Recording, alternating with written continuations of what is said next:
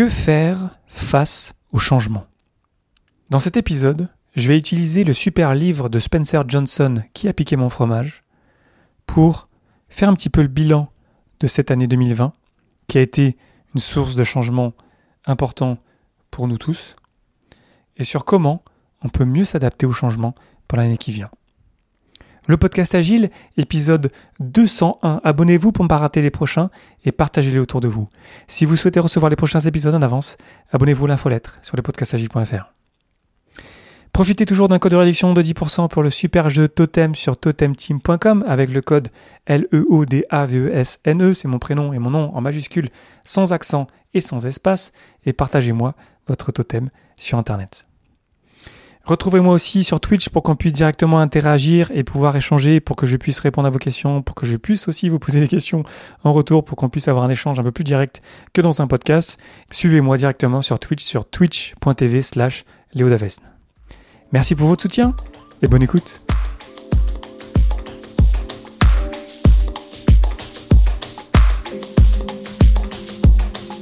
Bonjour, bonsoir et bienvenue dans le monde complexe. Vous écoutez le podcast Agile. Je suis Léo Daven et je réponds chaque semaine à une question liée à l'état d'esprit, aux valeurs, principes et pratiques agiles qui font évoluer le monde du travail au-delà. Merci d'être à l'écoute aujourd'hui. Retrouvez tous les épisodes sur le site web du podcast, lepodcastagile.fr. Aujourd'hui, que faire face au changement? Le super livre de Spencer Johnson. S'il y a bien une chose qu'on peut retenir de l'année 2020, c'est que le changement, ça arrive. On a tous vécu la pandémie, le virus. On a tous, à des degrés divers, dû nous adapter et changer quelque chose dans notre vie pour s'adapter à la situation. Et à l'heure où j'enregistre cet épisode, on est fin décembre 2020, je vois encore, de nouveau, fleurir des plans pour l'année 2021. Je vois des plans pour des équipes, je vois des plans pour des organisations, je vois des plans pour des personnes. Je vois ce réflexe qu'on a parce que c'est la fin de l'année, parce que c'est une manière naturelle de faire le bilan de l'année écoulée, de dire bah tiens en 2021, je vais faire ci, je vais faire ça, je vais faire ci à telle date, je vais faire ça à telle date. Et je me dis mais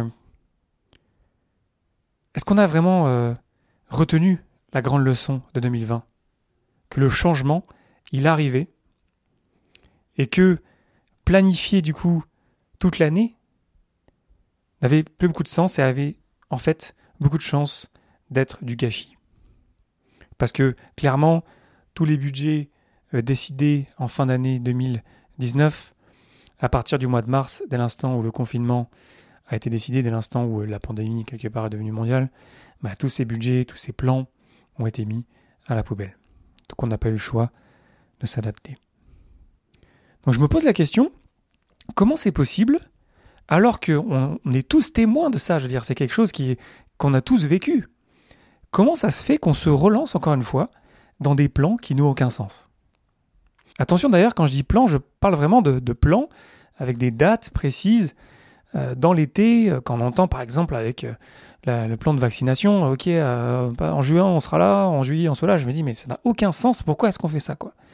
Et c'est pareil pour les entreprises qui disent mais tiens, à l'été prochain on va faire ça, en septembre prochain on va faire ça, on va lancer telle application, tel produit, etc. etc. Cette idée que on peut planifier autant à l'avance aujourd'hui, ça me, me, me, me sidère honnêtement. Je, ne comprends pas comment on peut pas se dire attends il s'est passé un truc cette année 2020 là.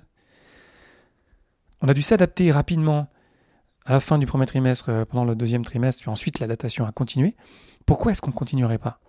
Pourquoi, au lieu de se donner des objectifs qui sont trop précis, pourquoi est-ce qu'on ne se donnerait pas juste, certes des objectifs, certes on veut quand même se donner une vision, oui, on a envie d'aller quelque part avec notre produit par exemple, vision produit, oui c'est très important, mais par contre le, plan là, faut, faut le mettre à la poubelle là.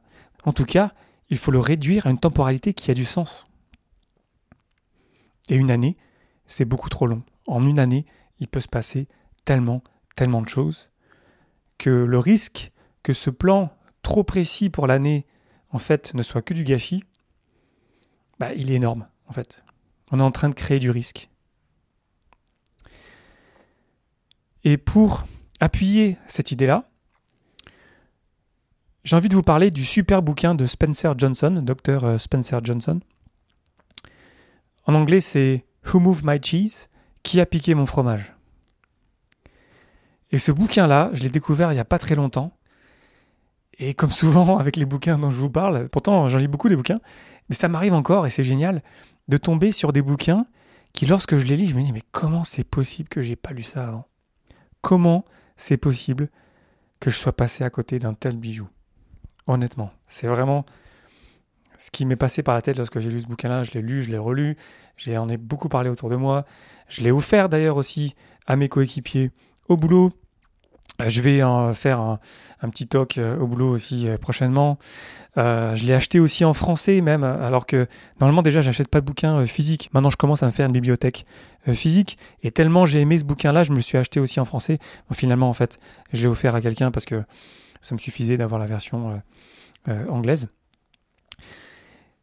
Mais vraiment, c'est vraiment un bouquin qui, je pense, dans cette période-là, lorsqu'on est en train de planifier lorsqu'on est en train de réfléchir à la prochaine année, lorsqu'on va continuer à apprendre de cette expérience de 2020, je pense que c'est vraiment le, bouquin qui, fera une grande différence dans nos modes de pensée, qui vont nous permettre de mieux penser et de mieux, euh, quelque part, s'adapter aux futurs changements qui vont arriver quoi qu'on fasse.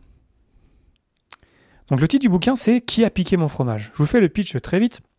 Je ne vais pas vous spoiler parce que même si c'est un bouquin qui est très très court, vous savez que les livres, la puissance des livres, ce n'est pas que vous sachiez les leçons du livre, c'est que vous passiez du temps avec le livre. Donc je pourrais vous le résumer assez rapidement, mais j'ai pas envie de le faire parce que je vous invite vraiment à le lire.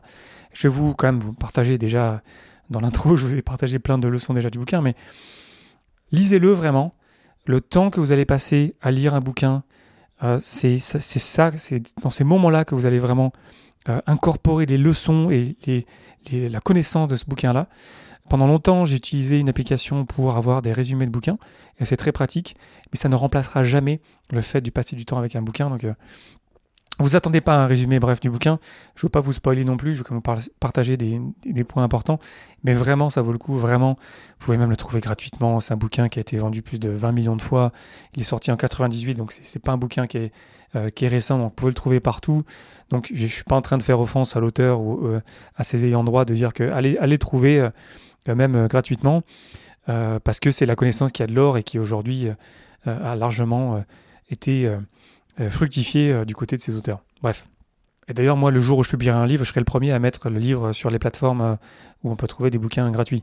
Donc vraiment, c'est pour vous dire que vraiment, la connaissance, c'est surtout dans ce, dans ce genre-là, vraiment, c'est tellement puissant qu'il faut vraiment le mettre dans toutes les mains possibles. Il ne faut pas que la dizaine ou vingtaine d'euros pour avoir le bouquin soit un blocage. Et d'ailleurs, même, ça ne devrait pas l'être, parce que si vous arrivez à avoir une leçon comme vous en avez euh, dans, ce livre-là, juste pour 20 euros qui va vous servir pour toute votre vie, c'est tellement un, super deal en fait euh, de l'avoir pour si peu. Bref, ça pour dire que allez lire le livre. Mais je vous fais quand même le pitch euh, rapidement. Le pitch, c'est quatre petits personnages, deux souris. En anglais, c'est Snuff and Scurry. Snuff, c'est pour sniffer, c'est pour sentir. En français, c'est Flair, donc c'est le nom de la première souris, parce que c'est une souris qui est très très forte à sentir où est le fromage. Et la deuxième souris, elle s'appelle Scurry pour Hurry en anglais, pour le côté euh, aller vite de l'avant. Et en français, c'est flèche. Donc on a euh, flair et flèche. Donc flèche, vous comprenez qu'elle est très forte, cette souris-là, pour aller très vite et courir très vite. Lorsque Flair lui aura dit, tiens, vas-y, euh, cours là-bas vite pour aller explorer le labyrinthe, eh ben, du coup, Flèche va y aller rapidement. Parce que donc ces souris, avec les deux autres personnages que je vous présenter après, sont dans un labyrinthe.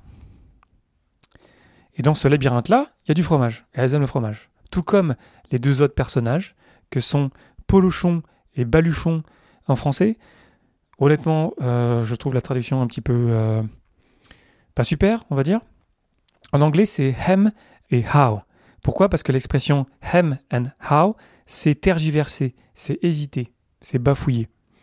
Et c'est là où, souvent, euh, lorsque les livres sont d'origine étrangère, c'est toujours intéressant d'aller se renseigner sur la version originale, parce que la signification, pour moi, de Polochon et Baluchon, elle est, elle est pas folle. Donc je préfère cette idée que, imaginez deux petits personnages, donc en fait, ce sont des mini-humains, quoi. Dans la version française, ils appellent ça des mini-gus. je sais pas d'où ça sort, mais bref, des petits humains quoi, qui sont là, qui ont la même taille que les souris et qui sont donc des petits humains, donc ils ont un gros cerveau, euh, ils réfléchissent beaucoup et ils ont plein d'émotions et donc euh, ils sont différents des souris qui sont très, euh, on va dire, basiques, comme je vous disais, avec cette souris flair qui est très forte à sentir et l'autre souris flèche qui est très forte à courir. Et donc ces quatre personnages, ils vivent pas loin l'un de l'autre dans le labyrinthe et tous les jours, ils vont à la même station dans un endroit du labyrinthe dans lequel il y a plein de fromages. Donc ils sont super contents, il y a plein de fromages, tout le monde est content. Le problème arrive lorsque d'un coup, il n'y a plus de fromage du tout dans cette station. D'un coup, euh, voilà, ils n'ont plus à manger. Et euh, du coup, euh, l'histoire se déroule à partir de là. Et ce qui se passe, c'est qu'il y a deux réactions face au changement. Pour revenir à la question de cet épisode, que faire face au changement? On a les deux souris qui sont, voilà, juste des souris, hein, sont pas hyper intelligentes. Nous, les humains, on est bien plus intelligents. Mais qui voient, qui constatent qu'il n'y a plus de fromage et qui se disent, bon, ben, ok, bon, on va en chercher ailleurs, quoi. Et puis elles partent direct. Et donc, elles ont leur petite équipe de deux, avec Flair et Flèche, qui sont super efficaces, en fait. Ils sont très test and learn. C'est-à-dire qu'on va tester là, tiens, on va vers là dans le labyrinthe. Bon, il n'y en a pas, ben, on va ailleurs. Puis donc, euh, via un effet de, euh, très simple de tester et d'apprendre, de probe, de euh, test, d'expérimentation hyper simple, ben en fait, elles vont arriver finalement euh, assez rapidement à trouver euh, du nouveau fromage. A contrario, on a nos deux petits personnages humains, Polochon et Baluchon, Hem and How, qui eux, ben, ils ont leurs émotions, ils ont leur, gros cerveau, ils sont super intelligents, euh, mais ils ont un peu plus de mal avec le changement. Et c'est là où on entend l'un des deux, je ne sais plus lequel des deux c'est, mais peu importe, qui dit Qui a piqué mon fromage? Et on voit dans l'histoire, et encore une fois, j'ai pas envie de vous spoiler parce qu'il se passe plein de trucs, il y a vraiment de la finesse dans ce livre-là, donc ça vaut vraiment cool de le lire. Ils mettent vraiment beaucoup plus de temps, on va dire, à réagir au changement, pour le dire gentiment. Ils vont à peu près s'en sortir, ils vont trouver des moyens, ils vont apprendre plein de choses sur le chemin, mais ça va être plus difficile, ça va, ça va demander plus d'efforts, et ça va impliquer beaucoup d'émotions. Ils vont rester campés sur leur position pendant longtemps, ils vont refuser le changement, ils vont l'ignorer, ils vont s'entêter. Ils vont être comme en anglais, hem and how, ils vont hésiter. Et pour revenir à l'année 2020, en combien de temps est-ce que vous avez réagi, vous-même, ou en tant qu'équipe, ou en tant que, que produit? Comment est-ce que vous avez adapté le produit sur lequel vous travaillez pour peut-être réagir au changement qu'a impliqué la pandémie du virus?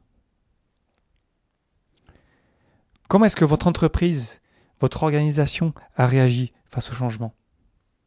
Qu'est-ce qui s'est passé rapidement? Est-ce que ça s'est passé dans les premières heures, par exemple de la déclaration du confinement? Est-ce que ça s'est passé dans les premières semaines, dans les premiers mois? Est-ce que ça s'est toujours pas passé? Vous et moi, je pense qu'on connaît plein d'histoires plus ou moins belles sur ce sujet-là. J'en ai quelques-unes, par exemple, j'ai entendu parler euh, d'une université en Suisse, je ne sais même pas laquelle d'ailleurs, je crois que c'est vers Luzerne, qui, euh, pendant plusieurs semaines, a empêché ses professeurs de faire des cours sur Zoom. Sur Zoom ou peu importe la plateforme, hein, on s'en fout. Mais bref, ça a duré plusieurs semaines et les professeurs se sont retrouvés sans aucun appui et même des blocages de euh, l'administration de l'université qui leur disait non, ne faites pas les cours en ligne. Vous vous rendez compte, c'est fou quoi, quand on se retourne aujourd'hui, en décembre 2020, de se dire,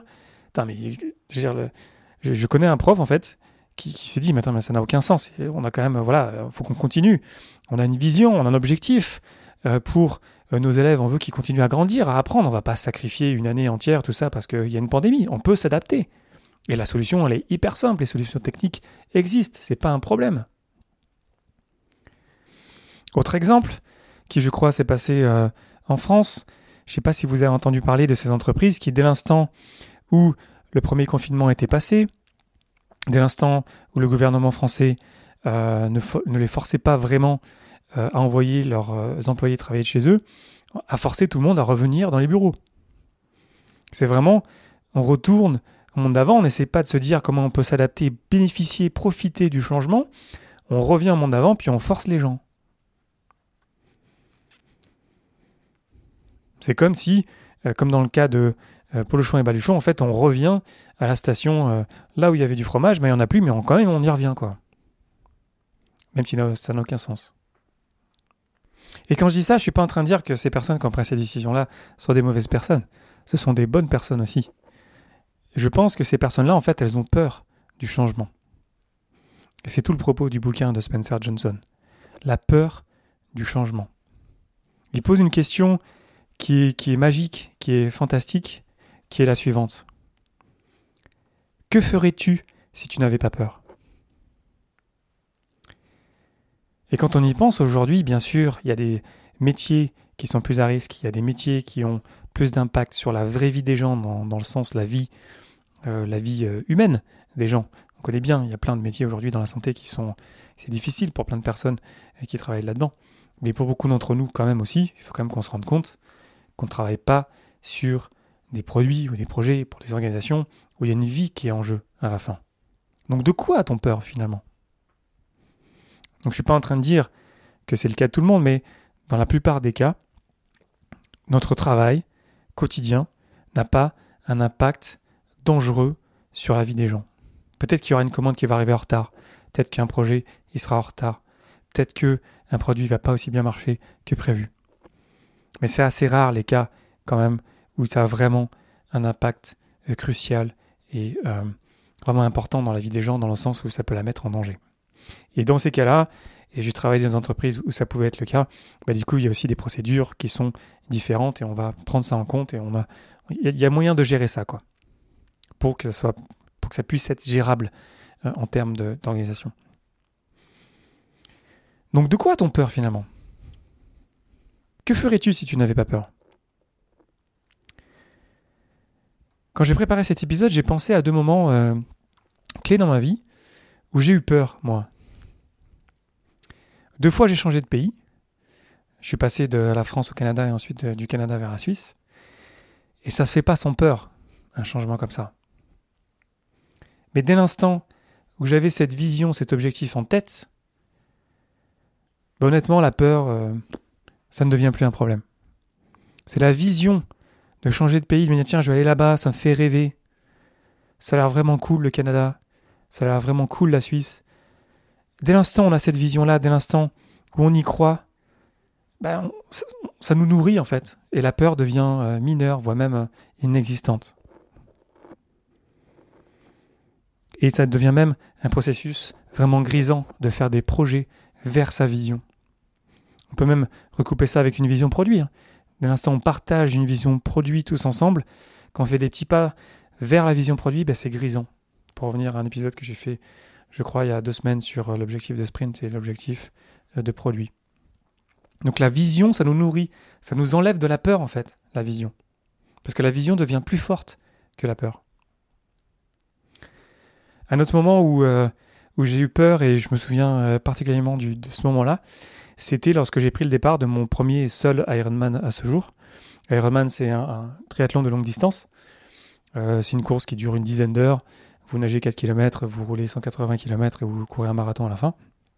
Et je me souviens très précisément, euh, avant le départ, parce qu'on est tous, euh, il est 6 heures du mat, vous avez votre combinaison et vous êtes avec plein de, plein de gens comme ça.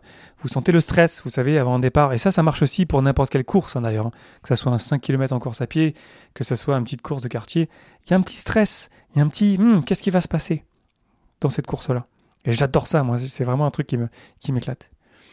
Et je me souviens, je me souviens de quelqu'un, je me souviens d'une fille qui était à côté de moi. Et je me souviens qu'elle était stressée parce que elle ne savait pas quand est-ce que la puce allait enregistrer son départ. Et du coup, je lui ai dit, voilà, il y, a un tapis par terre, t'inquiète pas, vas-y, let's go, on va nager, quoi. Et j'ai adoré ce moment-là. Et, et tout le monde a peur dans ces moments-là. C'est ça, en fait, que je voulais vous dire. C'est que tout le monde a peur. Avant un changement, avant un changement qui soit petit ou qui soit grand, tout le monde a peur. Maintenant, c'est qu'est-ce qu'on fait avec cette peur-là?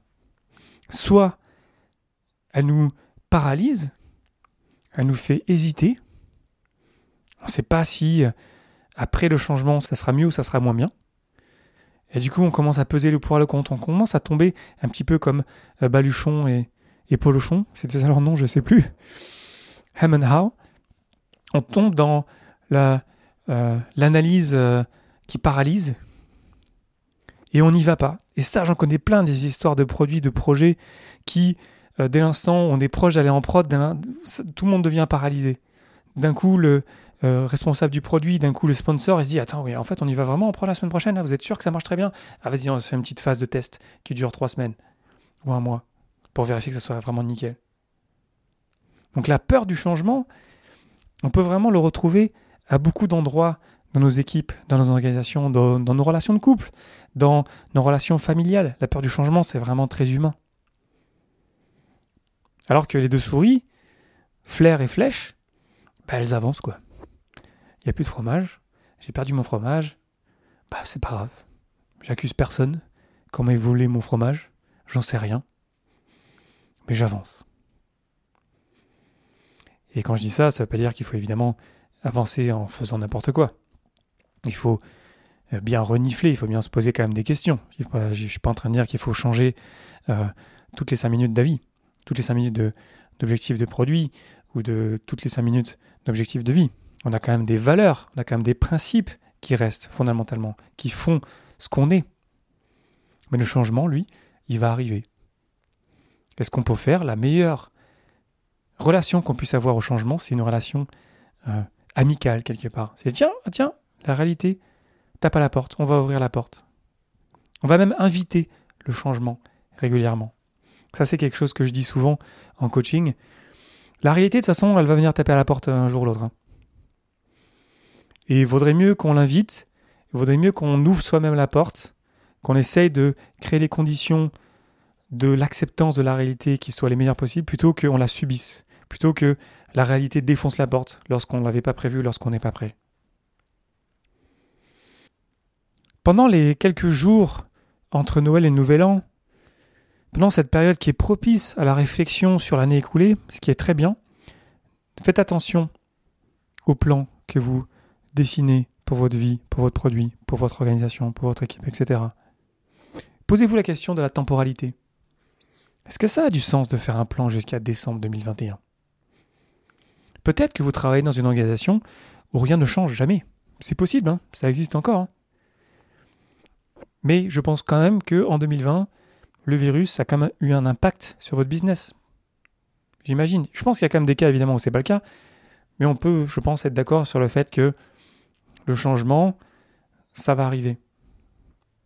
Donc au lieu de ensuite tomber amoureux de son plan, comme c'est souvent le cas, parce qu'on y a passé du temps, là je vois des entreprises qui ont passé des semaines à mettre leur plan euh, en place pour 2021, bah, ça devient difficile ensuite de laisser tomber son plan. On devient amoureux de son plan, on se dit mais comment ça se fait qu'on n'a pas suivi le plan? Bah, Parce que la réalité, elle a tapé à la porte, et c'est plus intéressant qu'on réagisse à la réalité, plutôt qu'on s'accroche à nos plans. On est totalement là dans la quatrième valeur du manifeste pour le développement agile logiciel. L'adaptation au changement plus que le suivi d'un plan. Et ce bouquin-là, donc, qui a piqué mon fromage, en fait, en gros, c'est euh, clarifier cette quatrième valeur du manifeste, hein, très clairement. Hein. C'est un must-read, et je me pince encore de ne pas l'avoir lu avant. Ce bouquin-là, il va me suivre, et je vais, le passer à des dizaines, voire même des centaines de personnes, hein, c'est certain. Donc je vous invite à la prudence pour éviter que vous tombiez amoureux de vos plans, de vos solutions. Je vous invite à faire entrer la réalité le plus tôt possible dans votre vie, dans vos produits, dans vos projets, dans vos organisations. Le plus tôt sera le mieux. Parce que vous allez pouvoir vous adapter plus rapidement. Et c'est ça qui va faire en fait que vous aurez un avantage compétitif sur la concurrence. Il y a plein d'histoires d'entreprises qui commencent un petit peu à fleurir, qui ont vraiment bénéficié de la crise. C'est pas que ce sont des mauvaises personnes. C'est juste que, à la tête de ces entreprises-là, ou dans ces entreprises-là, il y a des personnes qui se sont dit, bon ben voilà, le fromage a bougé. Bah du coup, on va suivre le fromage. Donc super bouquin, vraiment, vraiment, euh, vraiment génial. Il y a beaucoup de choses à dire en plus, euh, mais je vais pas trop vous spoiler non plus. Et pour terminer, je dirais que le changement, ça ne veut pas dire que nos valeurs, nos principes ne restent pas fondamentaux pour nous. Nos valeurs, nos principes, elles restent là. Et c'est elles, nos valeurs, et c'est ils, nos principes, qui vont nous aider à bien aiguiller notre propre réaction face au changement. Donc on ne fait pas n'importe quoi. On est ancré sur nos valeurs et nos principes. Du coup, on s'appuie sur nos valeurs et nos principes pour changer. Combien d'organisations ont bafoué leurs valeurs pendant la crise? Vous savez, les valeurs écrites sur les murs de la boîte, qui sont très jolies sur le papier, qui dès l'instant où la crise a frappé à la porte, euh, étaient totalement ignorées. Et enfin encore, deuxième conclusion, dernière chose avant de vous laisser, il y a aussi une leçon euh, de ce bouquin-là que, je me devais de vous partager, que je trouve vraiment très très fine, et je vais terminer avec ça aujourd'hui. C'est la citation suivante. Tout avait changé du jour où il avait su rire de lui-même comme de ses erreurs. Il se rendit compte que le moyen de progression le plus rapide était encore l'autodérision, qui permettait de dédramatiser pour aller de l'avant. Donc, de pas trop se prendre au sérieux, en rire, se dire que personne va en mourir, on est sur le même bateau ensemble, puis on, suit le fromage et on s'adapte et on avance et on met nos plans à la poubelle, on change nos objectifs et puis on y va, on avance, on va chercher le prochain fromage. J'aime bien cette idée d'autodérision, cette idée de, de rire de nous-mêmes, de se rendre compte qu'en fait, voilà, on est juste humain, quoi. Voilà, pas la peine de se prendre trop au sérieux, quoi. On est juste ce qu'on est. Et voilà, le fromage bouge. Du coup, qu'est-ce qu'on peut en faire? Ben voilà, c'était cool de profiter de ce fromage-là pendant longtemps. C'est bien éclaté, c'était cool.